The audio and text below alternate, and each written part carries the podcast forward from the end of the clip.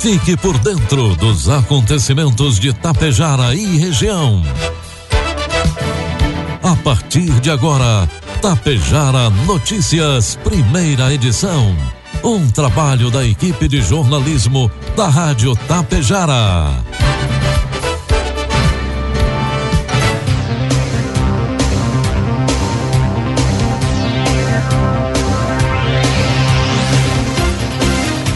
Bom dia, pontualmente 7 horas da manhã.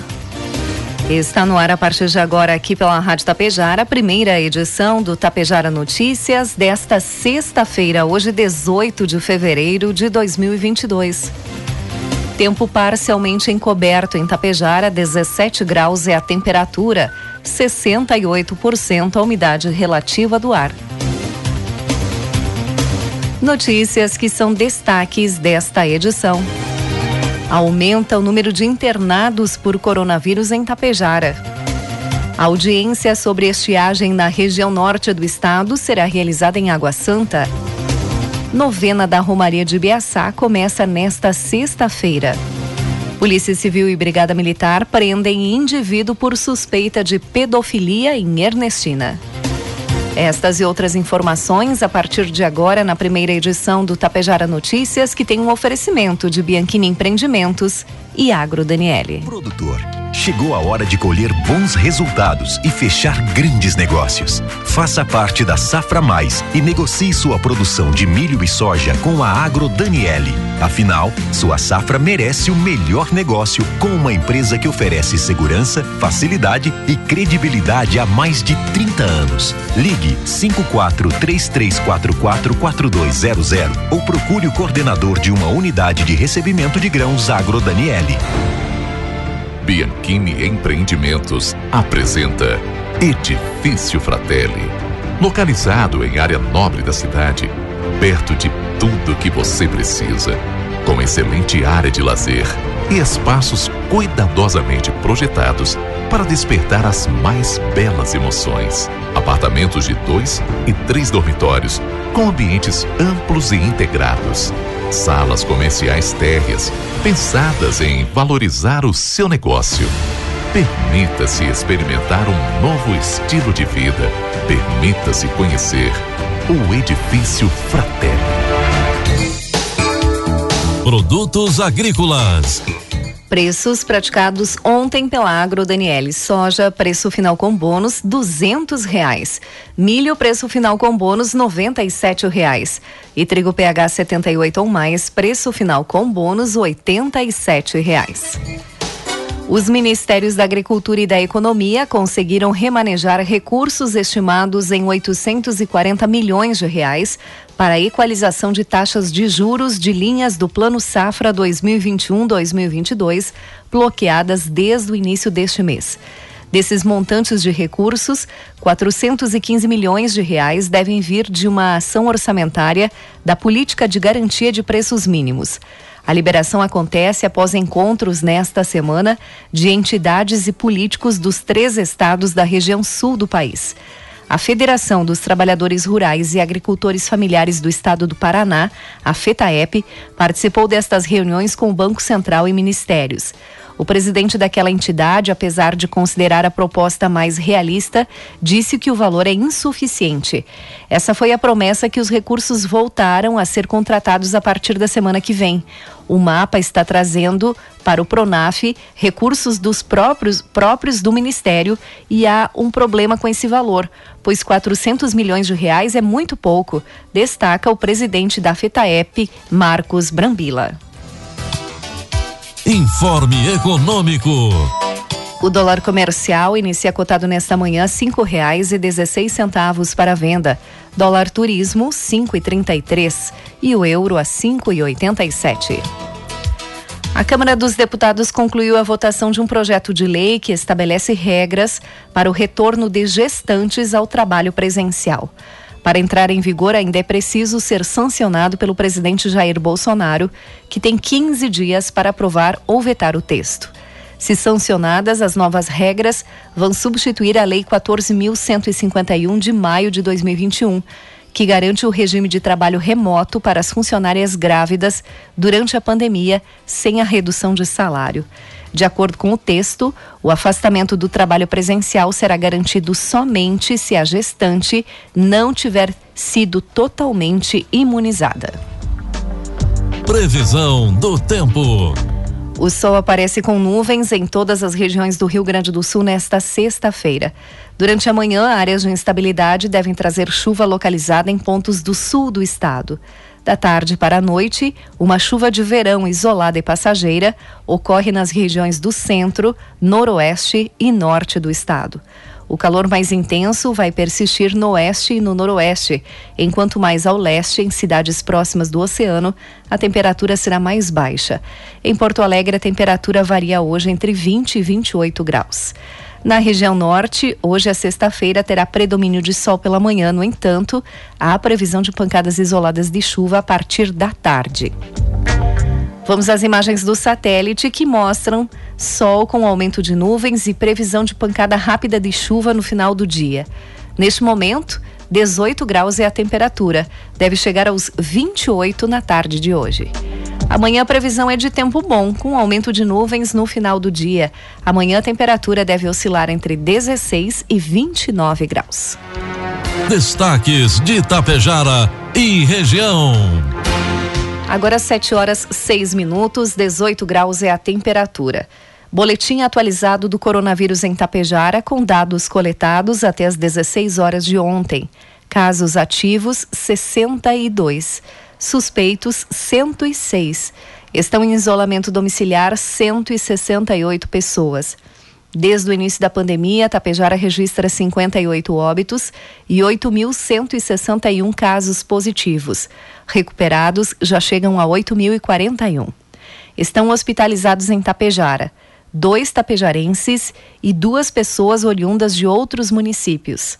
Uma pessoa está hospitalizada em UTI em outro município. E a Secretaria da Saúde aqui de Itapejara promove hoje, sexta-feira, a aplicação da dose de reforço da vacina contra a Covid-19 para pessoas que receberam a segunda dose de qualquer imunizante até o dia 28 de outubro. Também a aplicação da vacina de reforço para pessoas vacinadas com a dose única da Janssen até o dia 19 de agosto. E também a aplicação da primeira dose do imunizante para maiores de 12 anos que estão em atraso. A vacinação acontece no auditório da Unidade Básica de Saúde Central, das 7h30 às 11 horas e das 13 às 16 horas. É importante que todos levem documento com CPF, cartão SUS e comprovante da segunda dose ou a caderneta de vacinação. E atenção Água Santa, a Secretaria Municipal de Saúde de Água Santa informa que hoje, sexta-feira, dia 18, haverá campanha de vacinação contra a Covid-19 para crianças de 9 a 11 anos. A vacinação acontece na sala de vacinas da Unidade Básica de Saúde Central, das 8 às 11 e das 13 às 16 horas. As crianças devem estar acompanhadas de seus pais ou responsáveis, que devem ter em mãos o cartão SUS e a carteirinha de vacinação da criança. É obrigatório o uso de máscara de proteção facial, tanto da criança quanto do acompanhante. Lembrando também que após a aplicação, a criança e seu responsável deverão permanecer por 20 minutos no local. E atenção, os pais ou responsáveis devem ligar na unidade básica de saúde para realizar o agendamento desta vacinação. 7 horas 8 minutos. E começa hoje, sexta-feira, a novena diária em preparação à Romaria Nossa Senhora Consoladora de Ibiaçá. Há poucos dias de um dos maiores eventos religiosos do estado, o Santuário de Biaçá vive a expectativa de celebrar 70 anos de devoção à padroeira. Diferente das edições anteriores, neste ano as missas, das 19h30, serão todas realizadas no altar campal. Tradicionalmente, apenas a partir da sétima noite as celebrações passavam ao ambiente externo do santuário. Essa foi uma das medidas adotadas pela comissão organizadora para evitar a contaminação por coronavírus. A novena diária faz parte da programação do evento e culmina no sábado seguinte, dia 26, com a missa principal e a procissão luminosa. Além da celebração das 19h30, também haverá celebrações diárias às 14h30. Essas, no entanto, serão realizadas no interior do santuário. O reitor do santuário, padre Edio Bresolim, destaca as sete décadas deste evento. Inicia hoje mais uma etapa dos 70 anos de Romaria em honra Nossa Senhora Consoladora de Ibiaçá. Tudo está preparado para que esse evento comece. Nós temos momentos especiais. Você é nosso convidado, venha celebrar com a gente. Traga sua cadeira, traga sua família, sua máscara e queremos celebrar junto esses 70 anos de fé e devoção. Povo de Ibiaçá te espera. Nossa Senhora Consoladora aguarda da sua presença. Venha agradecer, venha pedir. Ela vai iluminar os seus caminhos. Com a Mãe Consoladora, 70 anos de fé e devoção. Neste ano, a Romaria tem como tema Com a Mãe Consoladora, 70 anos de fé e de devoção. 7 horas 10 minutos. A Coprel informa a seguinte interrupção no fornecimento de energia elétrica, atingindo o município de Charrua, localidades de Charrua Baixa, linha São Paulo, linha Canjica, linha Sartória, linha Daronque e São Valentim. O desligamento em Charrua será hoje, sexta-feira, dia 18, das 10 da manhã até as 15 horas, para manutenção preventiva, podas próximas à rede. A Coprel também programa um grande desligamento atingindo município de Vila Lângaro e Santa Cecília do Sul para toda a área urbana e todo o interior do município. Também o município de Tapejara para todo o interior do município de Tapejara, no Distrito Industrial, a Perimetral e a Rua SD03 no município de Biaçá, localidades de Araçá Alto, Butiá, Butiá Alto, Butiá Baixo, Campinas, Linha Campos, Linha Divino, Linha Marçal, Linha Mignone, Linha Navegantes, Linha Pulador, Linha Rossi, Navegantes, Paiol da Várzea, Rio do Meio, Rio Telha, Santa Bárbara, Santa Terezinha, Santo Antônio, São Francisco, Secção Maito, Secção Fracasso, São Ricardo, Três Pinheiros e Vila Vitória em Charrua, nas localidades de Cachoeira Alta, Baixa e Média, Charrua Alta e Baixa, linha Canjica, linha Daronque, linha das Pedras, linha das Pedras Alta, linha Florentina, linha Floresta, linha Fogaça, linha Peronde, linha São Paulo, linha Sartória, Nossa Senhora de Lourdes, posto indígena Ligeiro, São Roque e São Valentim. Em Água Santa, Bom Retiro, Engenho Grande, Faxinal, Grava, Gramado do Erval, Gruta, Linha Fernandes, Posto Indígena Carreteiro, Rincão do Campo, Rio Carreteiro, Rua L, Rua Regina Bianchi Peruso, saída para São Roque, Santa Rita, São Caetano, São Marcos, São Miguel e São Roque. Também atingirá Sertão, Caseiros, Coxilha, Mato Castelhano e Sananduva em algumas localidades. Esse grande desligamento terá uma interrupção, eh, será no próximo domingo, dia 20. Terá uma interrupção de 3 minutos entre as 5h30 e as 6 da manhã e também 3 minutos entre o meio-dia e o meio-dia e 30 para melhorias no sistema elétrico.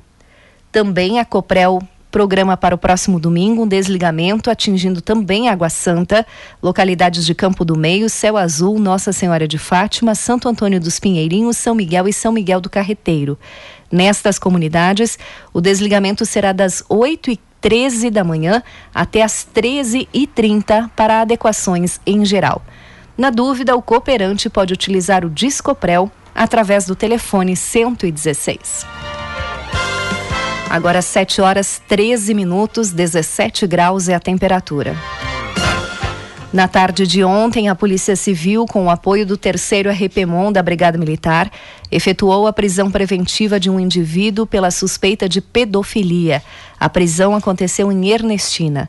A ação, coordenada pelo delegado Vinícius De Martini, por meio da Delegacia de Polícia de Ernestina, com o apoio dos militares do 6 Grupo Policial Militar, localizaram um acusado em uma residência. Durante as buscas no imóvel, foram apreendidos celulares, pendrives, cartões de memória. Após os trâmites legais, o indivíduo foi conduzido ao Presídio Regional de Passo Fundo, onde permanece agora à disposição da Justiça. A Câmara de Vereadores de Água Santa realizará uma audiência pública para debater assuntos relacionados à estiagem. Esta audiência será amanhã, sábado, dia 19, a partir das 9 horas da manhã, no ginásio da Escola Raimundo Damin. A audiência terá a presença do presidente da Assembleia Legislativa, Valdeci Oliveira, e de deputados da região. Estão convidados para participar e discutir os prejuízos entidades municipais e regionais, agricultores, representantes da agricultura, poder legislativo e executivo dos municípios de toda a região que são afetados e também a população. Serão analisadas propostas e formas de buscar recursos estaduais e federais que possam contribuir com os produtores neste momento de dificuldade. Sabe-se que tem custeio de propriedade de lavoura, além de financiamentos em bancos e a dificuldade de pagar as contas em dia. A pauta será em fazer levantamentos de prejuízos causados pela estiagem e, através disso, construir propostas para buscar recursos através dos governos estadual e federal, incentivando o produtor rural a permanecer na sua propriedade sem precisar se desfazer de seus bens conquistados. 7 horas 15 minutos. As chuvas da última semana foram em menor abrangência e volume, mas onde incidiram, proporcionaram condições para o surgimento de novos trif trifólios, o aumento de porte, o fechamento de entrelinhas e a intensificação da coloração verde escura das lavouras de soja, que teve seu plantio concluído e está com 4% da área cultivada já em maturação. Outros 44% em enchimento de grãos, 37% em floração e 15% ainda em germinação e desenvolvimento vegetativo.